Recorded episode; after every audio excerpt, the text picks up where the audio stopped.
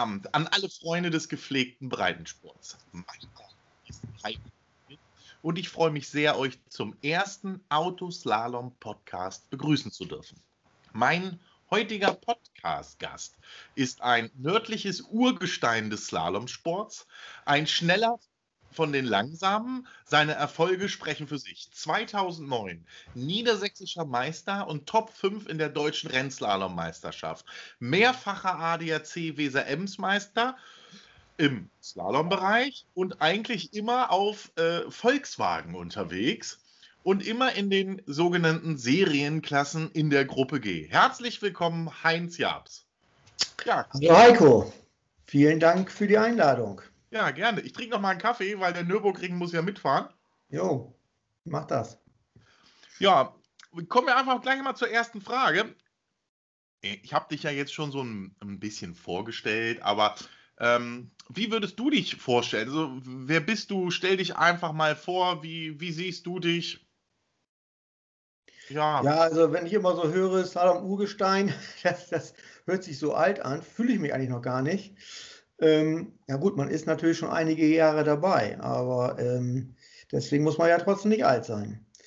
Ähm, du hast schon alles richtig gesagt soweit, immer in den Serienklassen unterwegs gewesen, immer auf Volkswagen, zuerst auf dem Golf 2 mit verschiedenen Fahrzeugen, äh, Golf 2 und dann irgendwann auf dem Polo umgestiegen.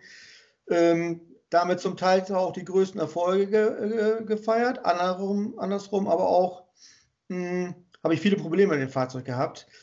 Äh, Radaufhängung abgebrochen und, ähm, und diese Geschichten, was in Bitbock passiert ist, das gleiche nochmal in Eckebeck, immer viele helfende Hände dabei gewesen, die mir immer wieder zum nächsten Start verholfen haben. Das war super. Das ist auch so eine, das zeigt sich oder das zeichnet auch diese Familie Slalom aus, dass man sich auch gegenseitig hilft. Und egal, wer was, da kommen Leute, die man vorher vielleicht mal gesehen hat, aber nicht unbedingt kennt und die helfen einem. Das war wunderbar.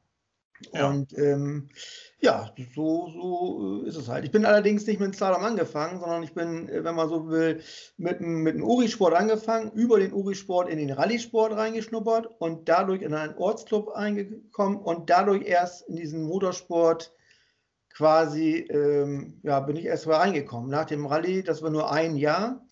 Und zwar war das 1991 oder 92 sogar, ich weiß es mhm. gar nicht genau, wo ich dann mein erstes Jahr als Beifahrer ähm, Rallye gefahren bin. Und in dem Jahr auch das erste Mal in Ollenburg am Hafen noch äh, den Slalom zugesehen hatte. Und Björn Riesmeier ist vielleicht auch noch ein bekannter Name, der früher ähm, mit einem G7 Ford Fiesta gefahren ist.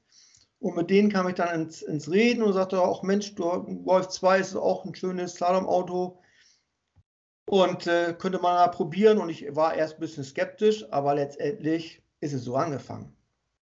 Ja. Also lange her. Genau, also du wurdest im Grunde genommen eingeführt und du hast da so ein Auto und fahr doch einfach mal, oder? Ja, genau. Ich habe da so ein Auto und dann äh, fahr doch mal. Da habe ich mir ein bisschen schlau gemacht, was darf man machen.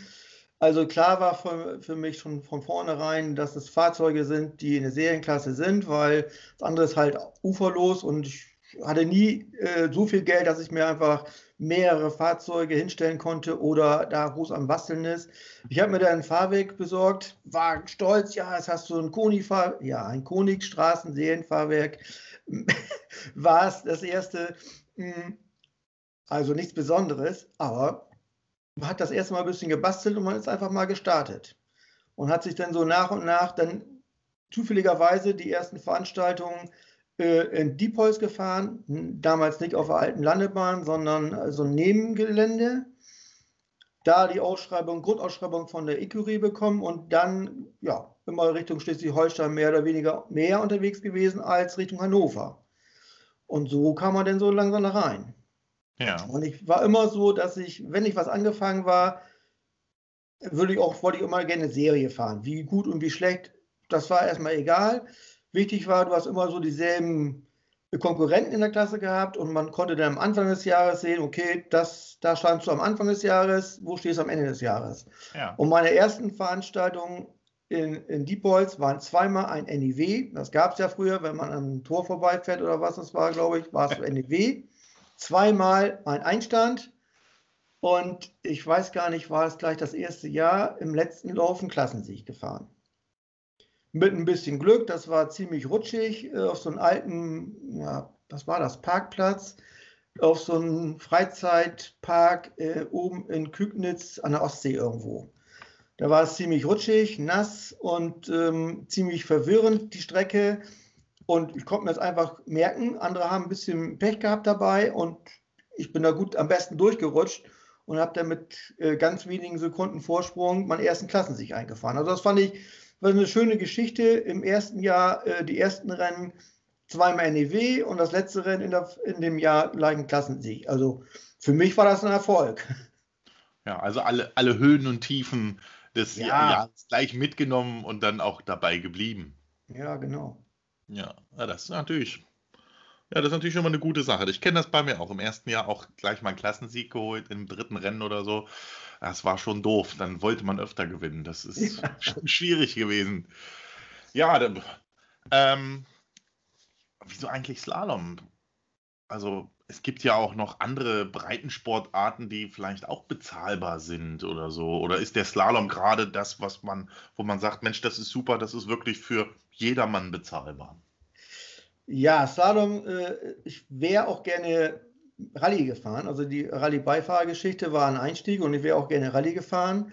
Ähm, aber dazu musste man erstmal ein zweites Fahrzeug haben, also in der Regel. Früher hätte man das vielleicht auch noch so gemacht, aber eigentlich.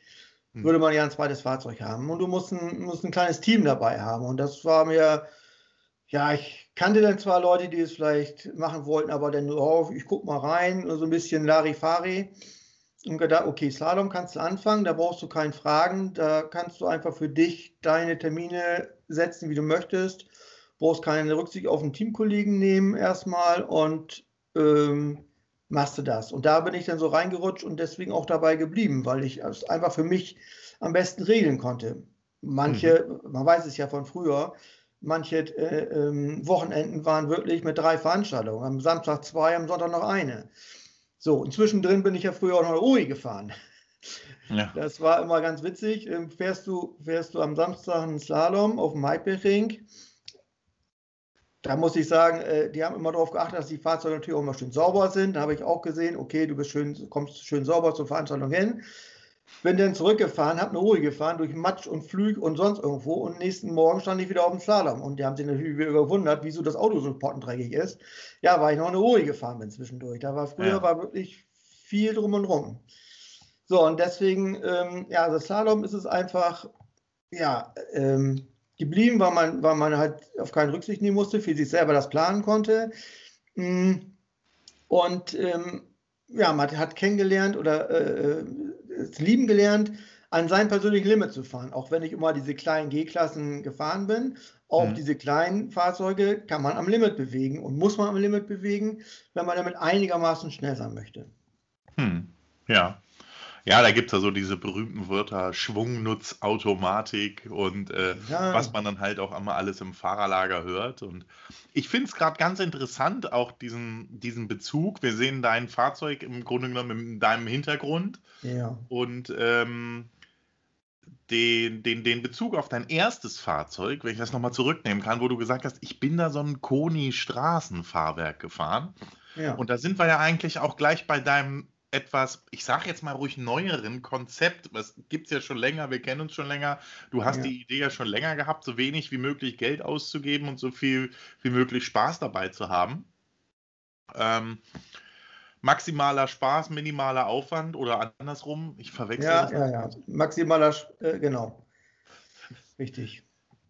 Und ähm, ja, erzähl doch mal so ein bisschen was über dein Auto. Was, was machst du da zurzeit? Wie, wie, wie, stellst du dir das vor? Was ist der Hintergrund? Und ja. so. Also äh, der Hintergrund ist einfach auch, auch Slalomsport äh, ist zwar immer noch ein Einsteigersport, auch gerade die Gruppe G ist ein Einsteigersport, aber trotzdem kann man eine Menge äh, Geld ausgeben, um eben Slicks, Regenreifen, Intermediates, wenn du möchtest, Sportreifen zu haben.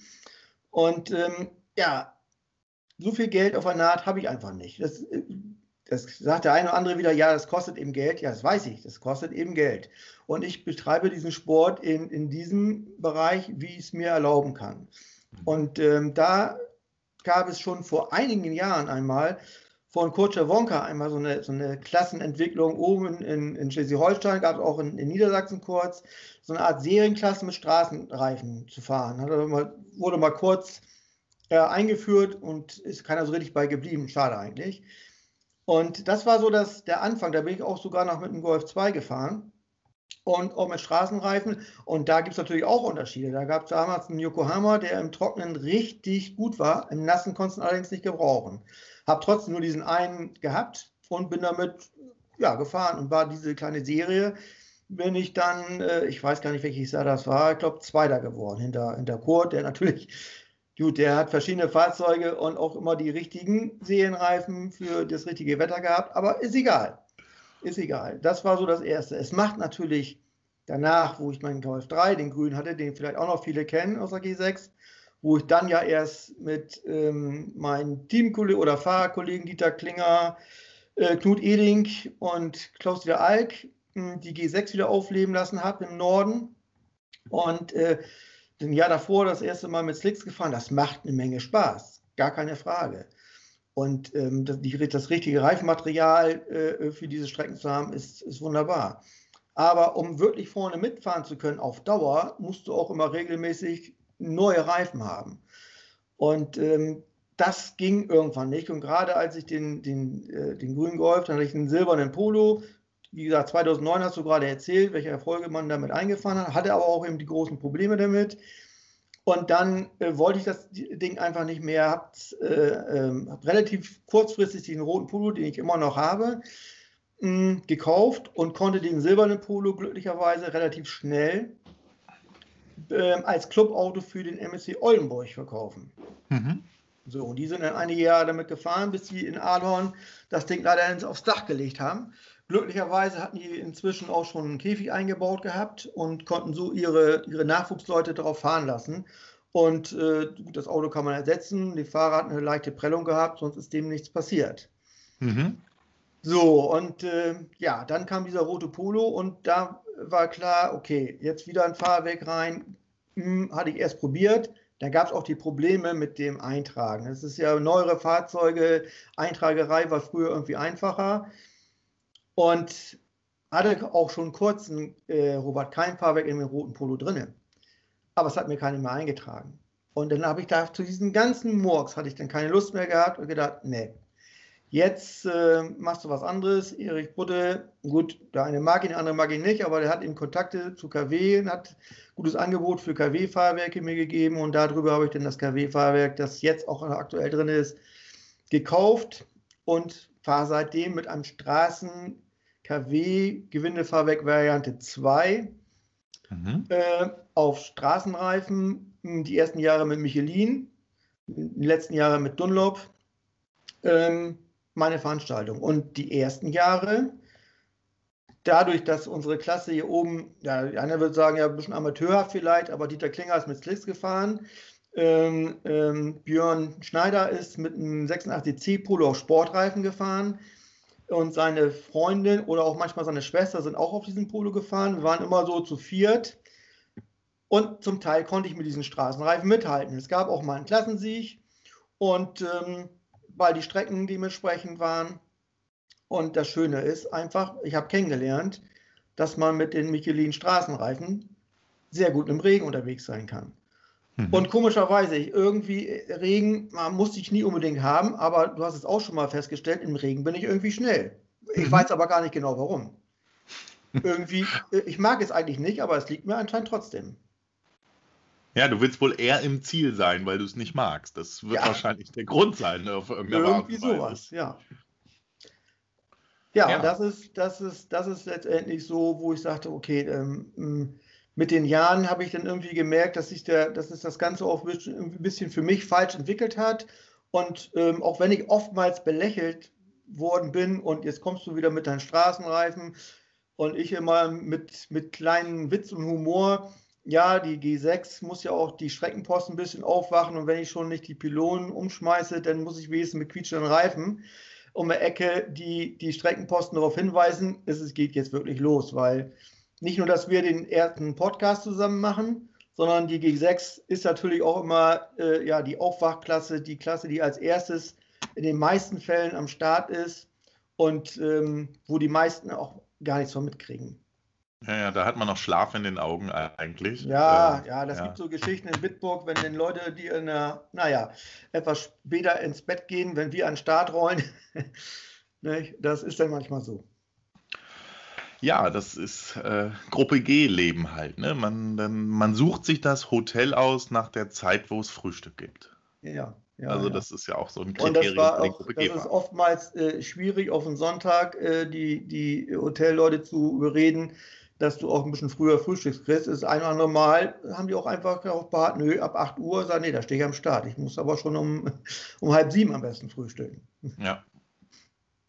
ja so, es gibt aber, oder es gab aber auch äh, Pensionenhotels, die dich wirklich umsorgt haben. In Höxter immer so eine ältere Dame mit so einer kleinen Pension, die hat dir alles, du hast schon manchmal als einzigster von Freitag auf Samstag übernachtet, die anderen kamen erst den Tag der ersten Veranstaltung und die hat schon so viel aufgefahren, als wenn die ausgebucht gewesen wäre und fragte ich auch mal, äh, sind Sie wieder oben am Fahren? Ja, ja, dann nehmen Sie noch bitte noch mal hier ein Brot mit und hat sie mir ein Brötchen geschmiert, einen Apfel hingelegt, ein gekochtes Ei dazu gepackt, also wie bei Muttern.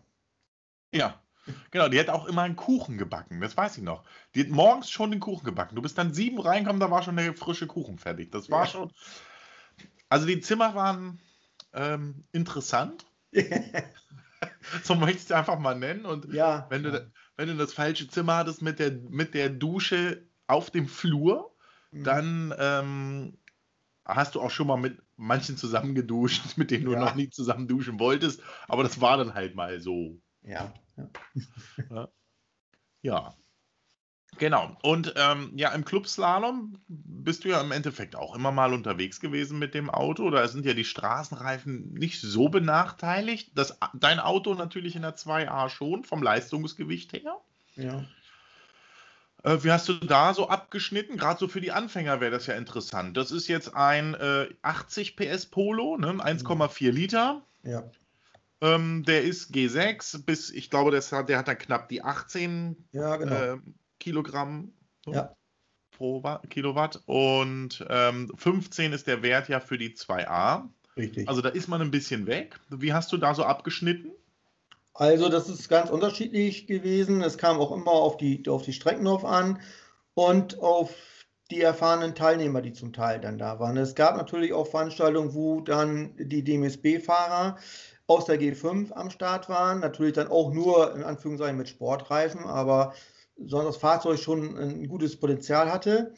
Hm, also ich sage mal so, es hätte schlechter laufen können. Es, es, es lief besser als gedacht, obwohl gerade bei den kurzen Strecken, wenn man stark runterbremsen muss, um äh, enge Passagen zu fahren, mit so einem schweren Auto mit wenig Leistung natürlich auch wieder schwer in Gang kommt.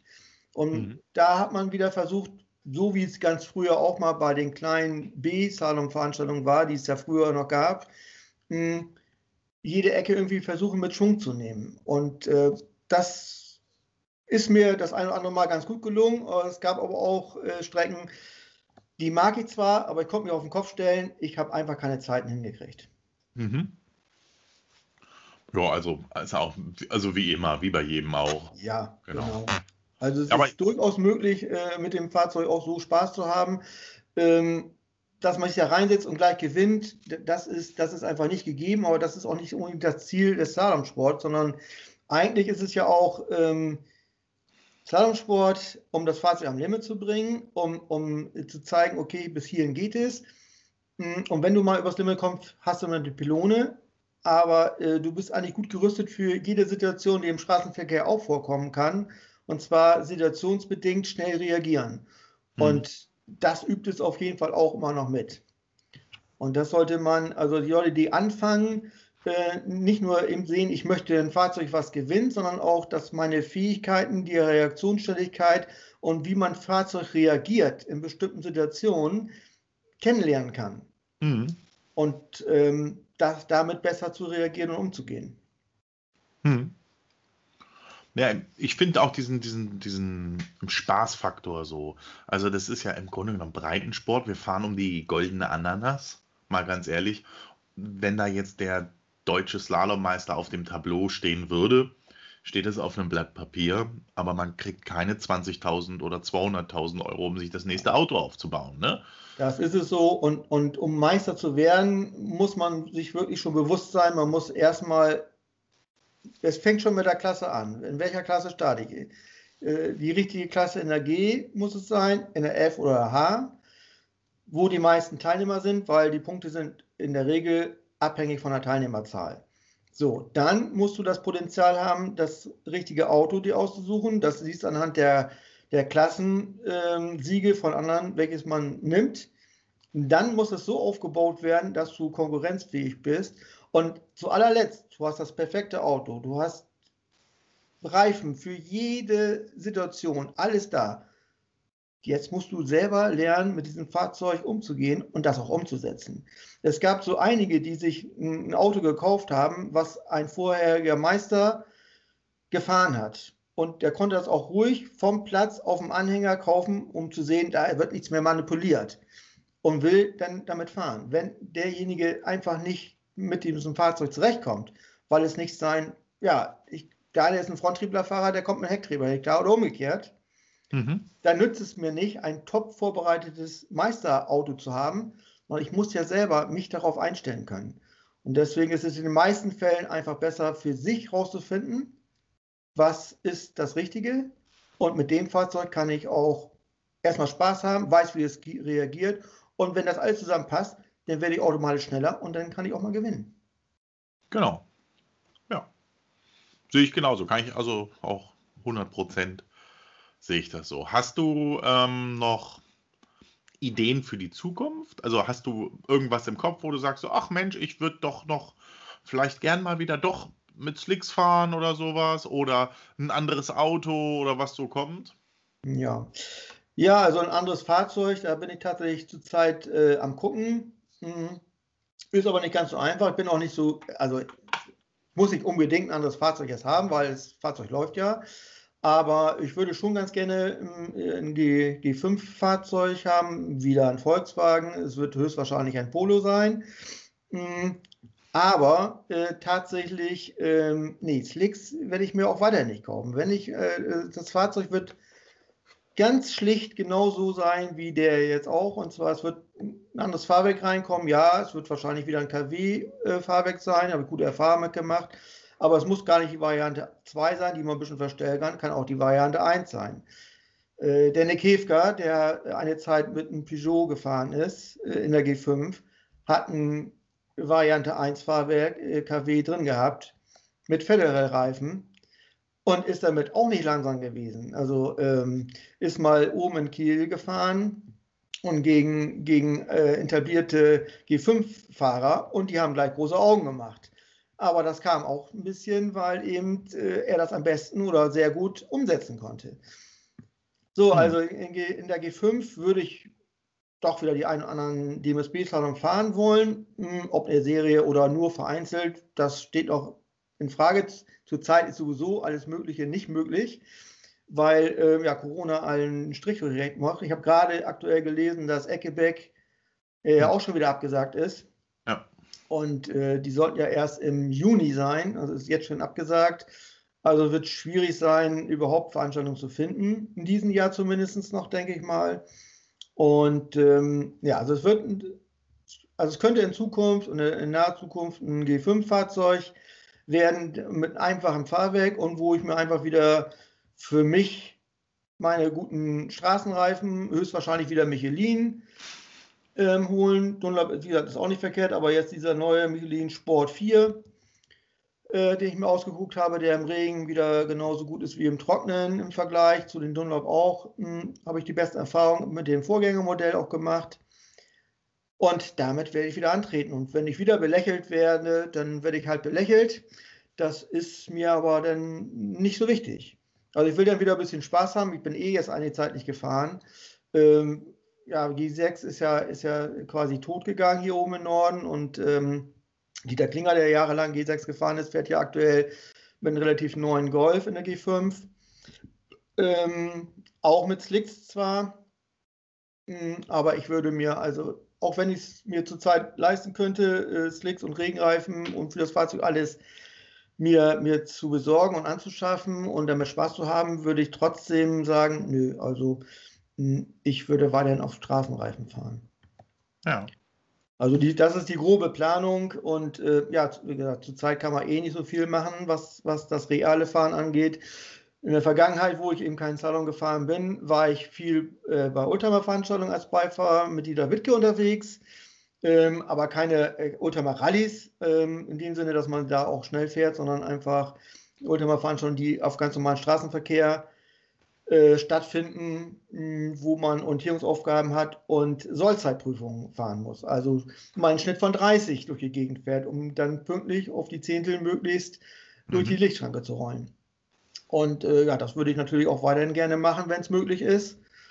Und, äh, und äh, was zurzeit halt ähm, bei mir viel ist, ich bin tatsächlich auch ein bisschen auf Sim-Racing umgestiegen, obwohl da auch im ganz kleinen Bereich. Und zwar einfach nur mit der Playstation und mit dem Controller, aber nehme an Meisterschaften teil, also versuche es zumindest, oder an äh, aktuellen Rallye-Veranstaltungen, die, äh, so wie am diesem Wochenende die Erstgebirge Rallye ursprünglich der erste DM-Lauf sein sollte, ja abgesagt wurde. Ja, wurde eine virtuelle Variante draus gemacht mit vier verschiedenen Klassen und 104 Teilnehmer. Und die läuft auch aktuell bis, ich glaube, morgen Mittag oder so hat man Zeit, die Prüfung zu fahren. Und äh, ja, ich probiere es. Da habe ich einen M M3 E30. Könnte ich mir niemals leisten, das Fahrzeug. Ist aber wunderschön. Schwierig zu fahren, wahrscheinlich in Wirklichkeit für mich, weil ich das nicht gewohnt bin. Und eine Playstation mit einem Controller auch nicht einfach. Zumal diese Prüfung äh, eine, äh, Mischverhältnisse äh, Verhältnisse hatten. Und zwar ein Teil trocken der nächste Teil nass, bevor der nächste äh, Service kam. Ja, und das werde ich auch wohl, solange es Corona noch uns verbietet, reale Veranstaltungen durchführen zu können oder auch selber daran teilzunehmen, wird das wohl das Hauptmerk sein. Haupt, Hauptaugenmerk sein. Ja, du hattest mir ja auch erzählt, du hast ja selbst ähm, Online-Orientierungsfahrten gemacht. Genau. Und, genau. Und ähm, ich finde es auch cool, äh, so zu hören, ich habe mal so mit Orientierungsfahrten angefangen, dann habe ich Rallye gemacht, dann bin ich in den Slalom-Bereich gekommen und irgendwie erzählst du gerade, ja, ich fahr, bin halt Slalom gefahren, nebenbei fahre ich ein bisschen Ori und ach, Rallye fahre ich jetzt aber auch wieder online, ne? Ja. Also nie, nie so richtig weggekommen, sage ich. Da Nein, ich war also Schön. Rallye ist schon äh, ist eine schöne Sache, konnte ich mir aber einfach nie leisten, äh, um das wirklich dauerhaft zu fahren. Ich bin ja selber tatsächlich auch mal ein, zwei Jahre ähm, Rallye-Sprints gefahren mit einem damaligen Golf 3, mit Käfig, allen drum und dran, wie man sich das vorstellen kann, bin ich diese kleine Sprintserie hier im Norden gefahren, in der G5 damals. Und ähm, es hat natürlich Spaß gemacht, aber es waren, wie gesagt, äh, Bremerhaven, der, der typische Rallye-Sprint, den man kennt, den es schon ganz lange gab.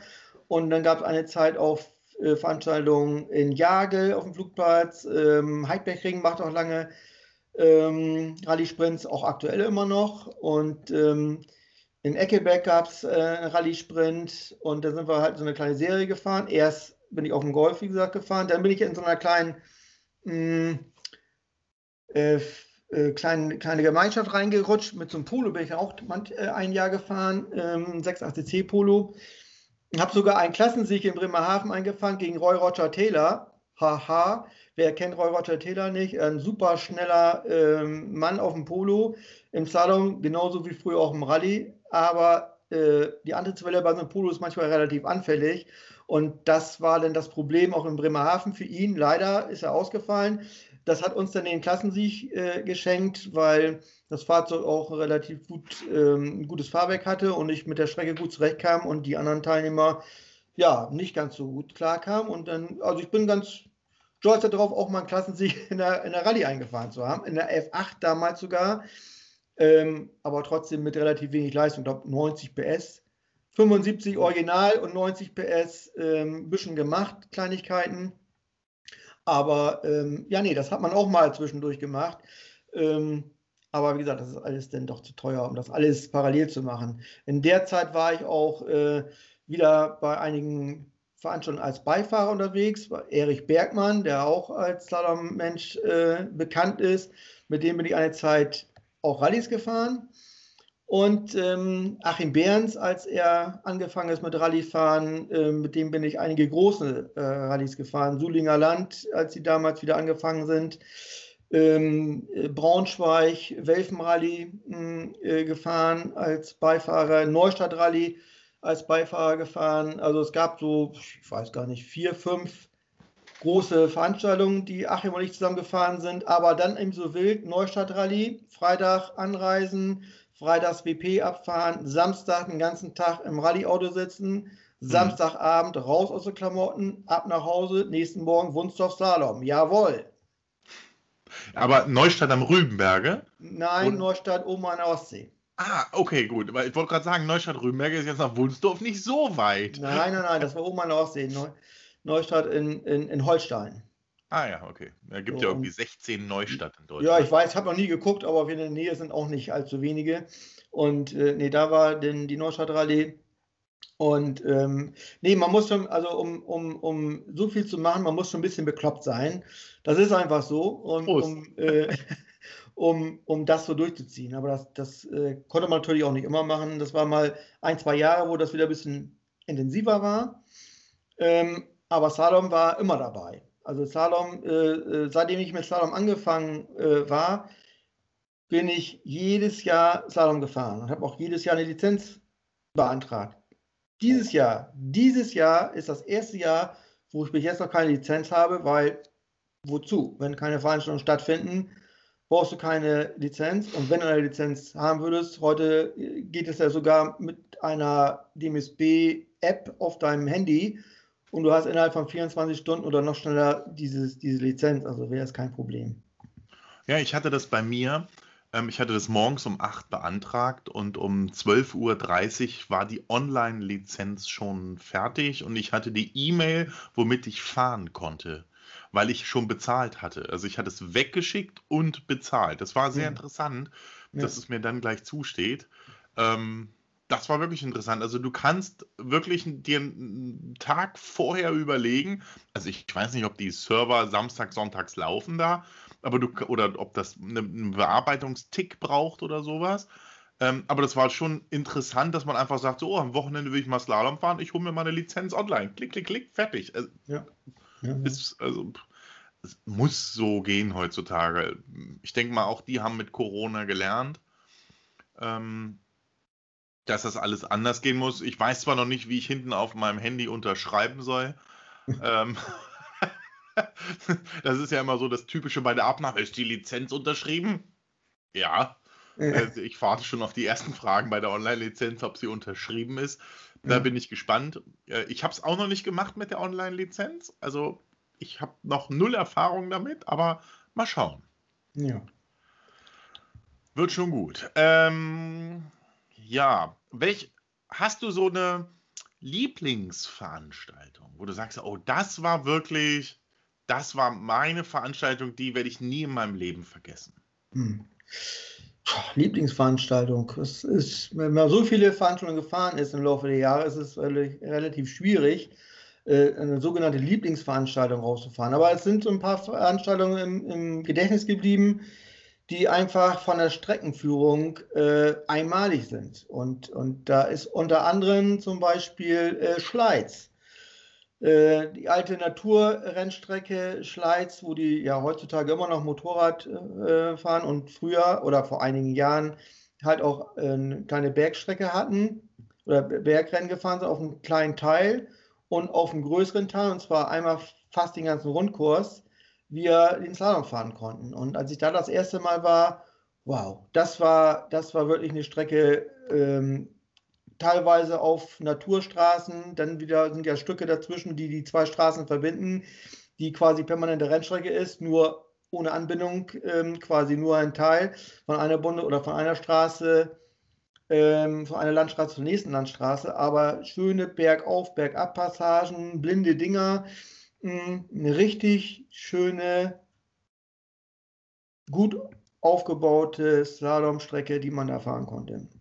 Also das war, das ist eine Sache, die mir äh, im Gedächtnis geblieben ist, hat einfach Spaß gemacht und als ich, ich weiß noch, als ich das erste Mal da war, äh, Mike Röder, Christian Laumann, auch bekannte Slalomfahrer, die alle schon mal Meister waren. Ähm, ich bin da zu Fuß losgelatscht und die hatten mich gesehen, die sind dann mit ihrem Bus gesagt, oh, komm her, steig mal ein, wir fahren mal einmal rum. Da war nämlich die Straße, die, die eigentlichen Straßen, die, man, die zu den Dörfern führen, noch nicht gesperrt. Wir fahren da mal entlang. Und dann war auch schon der erste Eindruck so, wo ich dachte, boah, hier geht das lang. Das äh, ist eine tolle Veranstaltung gewesen. Also das sind, das sind schöne Veranstaltungen gewesen. Schöne Veranstaltung war auch immer Wunsdorf. Flughafen Wunsdorf, schöne Veranstaltung, fand ich. Und ähm, ja, Großdöllen nicht zu vergessen, äh, was die großen Veranstaltungen angeht, hat mir immer Spaß gemacht. Und in Eckebeck habe ich immer mal wieder Glück gehabt. Also irgendwie, ich kann gar nicht sagen, ob mir eine Straße oder eine Strecke besonders lag, die die aufgebaut haben, aber ich war immer mal nicht schlecht da oben, hm. was wirklich die großen Veranstaltungen angeht. Und von den kleineren Veranstaltungen, ja gut, da gibt es natürlich auch eine Menge da weiß ich jetzt gar nicht so aus dem Kopf, was ich da äh, an Tok raushauen soll. Die, also da gibt es so eine Menge, äh, da kann ich gar nicht genau sagen, was da wirklich hängen geblieben ist. Also sind, sind viele kleine Strecken, die, die, die äh, Spaß gemacht haben und ähm, ja, die es teilweise auch gar nicht mehr gibt.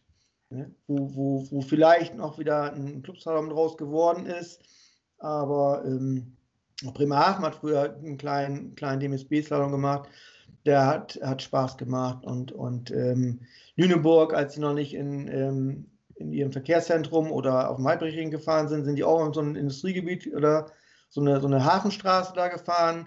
Also diese kleinen Sachen, die man früher so gemacht hat, die man da gar nicht so wirklich geschätzt hat, die findet man jetzt im Nachhinein eigentlich gar nicht schlecht. Ja. Ja, nochmal auf Wunsdorf zurückzukommen. Also da ist ja der Rennleiter Uwe Bartels. Richtig. Mit dem stehe ich auch im Kontakt, hier einen Podcast zu machen. Ich habe ein bisschen Angst, dass es bei Uwe so ein bisschen die Zeit sprengt. Also ich, bei Uwe müsste ich mir dann noch ein Bier und mehr Kaffee machen. Ich glaube, das dauert länger, aber da kommen, glaube ich, ganz tolle Geschichten raus. Und ja. dieser, ich sag mal, Wunsdorf 5000 war auch, glaube ich, der erste so richtige Rennslalom. Uwe war der Erste, der sich das getraut hat. Ja, ja, richtig, richtig. Das war der Erste und das hat auch richtig Laune gemacht, gleich ähm, das zu fahren. Mhm und auch die anderen äh, Veranstaltungen, die dann darauf aufgesprungen sind, diese langen Zahlungen zu machen, das, äh, das sind schon Highlights gewesen. Ähm, wobei ich im Nachhinein jetzt doch sagen muss, äh, mit dieser ganzen Geschichte hat sich aber trotzdem der Slalomsport so ein bisschen in die falsche Richtung entwickelt, weil es immer mehr zu diesen Rennen äh, geworden ist. Und also man muss wirklich sagen, gut, wir haben jetzt zum Teil keine Käfige eingebaut, weil es nicht Pflicht ist und es auch schwierig ist, in die neueren Fahrzeuge, gerade meinen, jetzt äh, einzubauen. Hm. Aber das ist schon nicht ohne, wenn man sich das überlegt, mit welcher einer Geschwindigkeit man da so lang brettert. Aber zu Uwe Bartels gibt es noch, eine, noch eine schöne Geschichte. Und zwar, als ich ja angefangen bin mit, mit Rallye-Beifahrer, wir sind die Braunschweig, die große Weltenrallye damals gefahren. Und äh, da ist Uwe Bartels auch mitgefahren. Und zwar, ist, da habe ich ihn das erste Mal gesehen, er ist damals auch mit dem Polo 680C mit seinen ähm, äh, Fahrerkollegen, den äh, Maurer, Bauer, äh, der lange Papierabnahmen auch gemacht hat in Wunsdorf. So ein älterer Herr, der, glaube ich, der, glaube ich, in äh, Lehrer war oder sowas. Ich, ich weiß es nicht mehr genau. Auf jeden Fall sind die mit dem Polo da auch gefahren. Wir sind ja damals ausgefallen, weil das Getriebe uns um Ohren geflogen ist, in den, bei den schlechten Wegen, die wir im Osten da äh, gefahren sind. Und ähm, da haben wir ihn das erste Mal getroffen. Und im Nachhinein, als ich erst mit Slalom angefangen war, ähm, als wir mal so alte Geschichten, wo man angefangen sind, hat er mir erzählt, ja, ich kenne dich doch von da und da. Und ich wusste das gar nicht mehr. Aber Uwe Bartels stimmt, wenn man ihn erstmal zu, zum Reden äh, äh, einlädt, dann kommt man da schwer zu Wort. Ja, also wir hatten schöne Abende beim Griechen in Wunsdorf. Das hat oft sehr lange und sehr viel Uso gekostet. Es war aber immer schön und ähm, er kannte natürlich auch meinen Vater und er, dann ging die Lästerei von früher natürlich los. Er hat natürlich auch ein Namensgedächtnis, das ist unglaublich und ich glaube, also, also, ich finde, er ist einer, der die Szene auch jetzt auf der Basis jetzt als Veranstalter sehr bereichert hat. Also, ja, auf jeden Fall. Also äh, Wunsdorf war zum Beispiel auch das äh, erste äh, Mal, wo wir das Jahr DM gefahren sind, wo in Wunsdorf die Finalläufe stattgefunden haben. Und ähm, super organisiert, super Strecken, sowieso wie immer. Ähm, dann haben sich ja noch was einfallen lassen, den, den Star von Wunsdorf auszufahren mit den damaligen äh, Youngster Cup Fahrzeugen. Hm, ich meine, das war ein Saxo. Genau. Die man da früher hatte. Dann sind die, die zehn ähm, besten Platzierten aus dem Süden, die zehn bestplatzierten aus dem Norden. Und ich war damals tatsächlich im Norden, glaube auf acht äh, in dem Jahr äh, gekommen. Fand ich für mich gar nicht so schlecht gegenüber dem Süden. Es gab irgendwie immer schon so ein Nord-Süd-Gefälle. Im Süden war irgendwie immer stärker in, ähm, im Slalomsport als im Norden. Mhm. Auf die lange Sicht gesehen, auf lange Zeit gesehen. Aber da den achten Platz äh, im ersten Jahr gleich im Norden einzufahren, fand ich schon nicht so schlecht. Aber bei den Superstar von Wunsdorf, da ähm, bin ich nicht so gut abgeschnitten. Ähm, ähm, weil, weil mit diesem Saxo eine unheimlich gute Bremse gab, wusste ich. Und ich mit meinen äh, musste immer anders bremsen und, dann, und Straßenreifen war nicht verkehrt, aber man musste sich natürlich umstellen, wenn du vorher mit Slicks gefahren warst. Aber es war eine super Sache. Hat super Spaß gemacht, dass er das noch zusätzlich auf die Beine gestellt hat. Man hat sich das, also dieser DM-Endlauf, das war wirklich ein Endlauf, den man in Erinnerung hat, weil es auch was Besonderes war. Mhm. Die, die, äh, die Veranstaltung, die Siegerehrung war an diesem Offizierscasino äh, super gemacht und äh, einige Endläufe, die ich danach noch gefahren sind, da hat man gar nicht so gemerkt, dass es eigentlich das Slalom Endlauf war. Das war so eine Veranstaltung wie jeder andere auch. Die, die ist nicht irgendwie, die stoch nicht heraus. Mhm. So, aber Wunsdorf sind eine von den Veranstaltungen, die wirklich auch herausgestochen sind, weil die äh, so viel drumherum noch gemacht haben. Also einen riesen Aufwand haben die betrieben und ist richtig gut angekommen, fand ich zumindest damals. Ja. Also ich war zwei, dabei, 2003 oder wann das war, ich weiß es nicht mehr, irgendwie so. 2003? Ja. Ja, das kann sein, ja. Ich weiß gar nicht, die deutsche Rennslalom-Meisterschaft ging, glaube ich, 2004 los. Ja, der, ja. Rennslalom Cup hieß es ja zuerst. Der Cup. Genau, es war Cup und dann wurde es daraus die Meisterschaft. Dann wurde es der Rennslalom, genau. Mhm. Genau, ja. Ja, krass. Lange Zeit. Lange, lange ja. Zeit. Ähm, schöne Grüße an Uwe, falls er zuhört. Ne? Wir müssen nochmal telefonieren unbedingt. Ich freue mich. Ähm, ich komme mal so ein bisschen jetzt mal zur letzten Frage. Die würde ich auch jedem einfach mal hier stellen. Ähm, wen würdest du dir denn gerne hier in diesem Podcast mal wünschen? Wen würdest du gerne mal zuhören, wo du sagst, oh Mensch, den habe ich lange nicht mehr gesehen oder Mensch, den habe ich noch nie gesehen?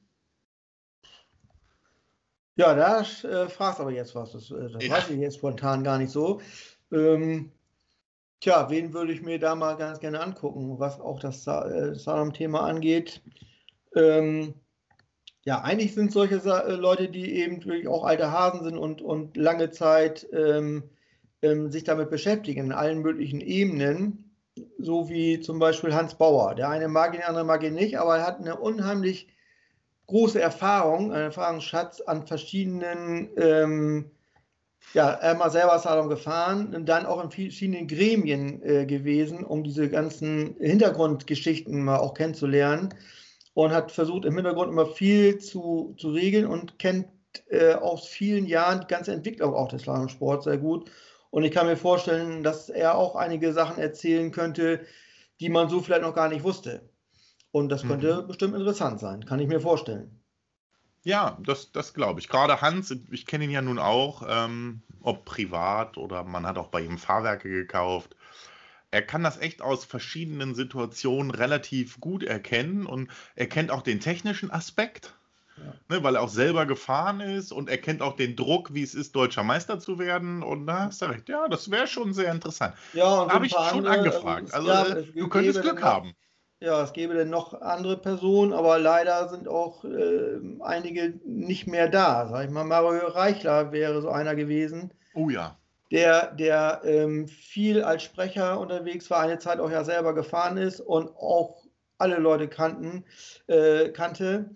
Und das wäre sicherlich auch interessant geworden, ihn mal hier zu sehen, aber leider ist es ja nicht mehr möglich.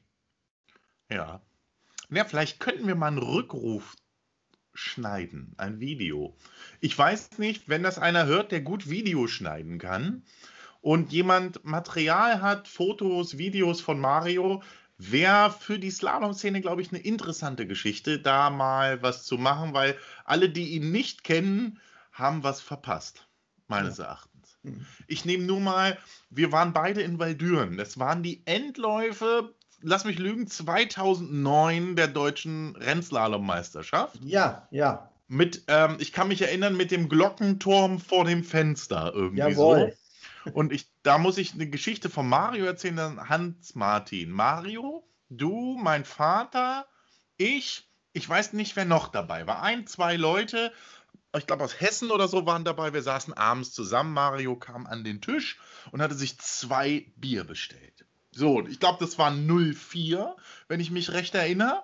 Ich weiß nicht, ich weiß nur, dass er diese zwei Bier absolut sofort geäxt hat und es war noch der Schaum unten drin. Und er, ich hatte ihn wohl etwas perplex angeguckt, weil ich ihn auch noch nicht so kannte. Und er sagte, das ist Mehrwertsteuer, das trinke ich nicht.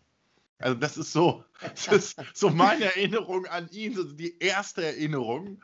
Ja, so war er. Ja. Ne? Das ist, äh, so ist er einfach gewesen. Schön. Ja. Gut, dann vielen Dank, dass du als Frühaufsteher G6 auch den Frühaufsteher-Podcast hier mit uns gemacht hast. Wir haben jetzt knapp 46 Minuten rum. Ich glaube auch, das reicht. So. Ne? Mehr hört sich sowieso keiner an. Ich hoffe, dass sich das überhaupt wer anhört.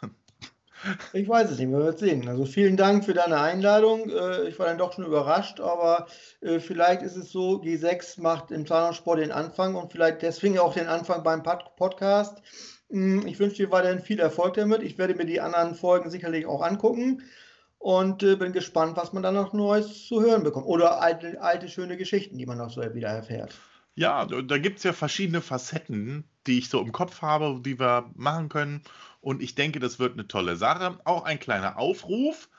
Ähm, wenn jemanden wen kennt, hier einfach mal oder einmal diesen Podcast mitmachen will. Ich suche auch mal ganz junge Fahrer, 16, 17 oder so, die auch mal drüber sprechen wollen. Einfach unten in die Kommentare von dem Podcast hier bei YouTube reinschreiben. Ich melde mich. Und dann können wir mal gucken, was wir da machen können. Unser Ziel ist es, lange und breit zu machen. Jeden zweiten Samstag, immer 20 Uhr, möchte ich die Sachen hochladen, sodass es keinen großen Stress ergibt für alle. Gut, alles klar. Dann, ich freue mich. Einen schönen Abend an dich. Gleichfalls. Und wir hören uns, sehen uns sowieso.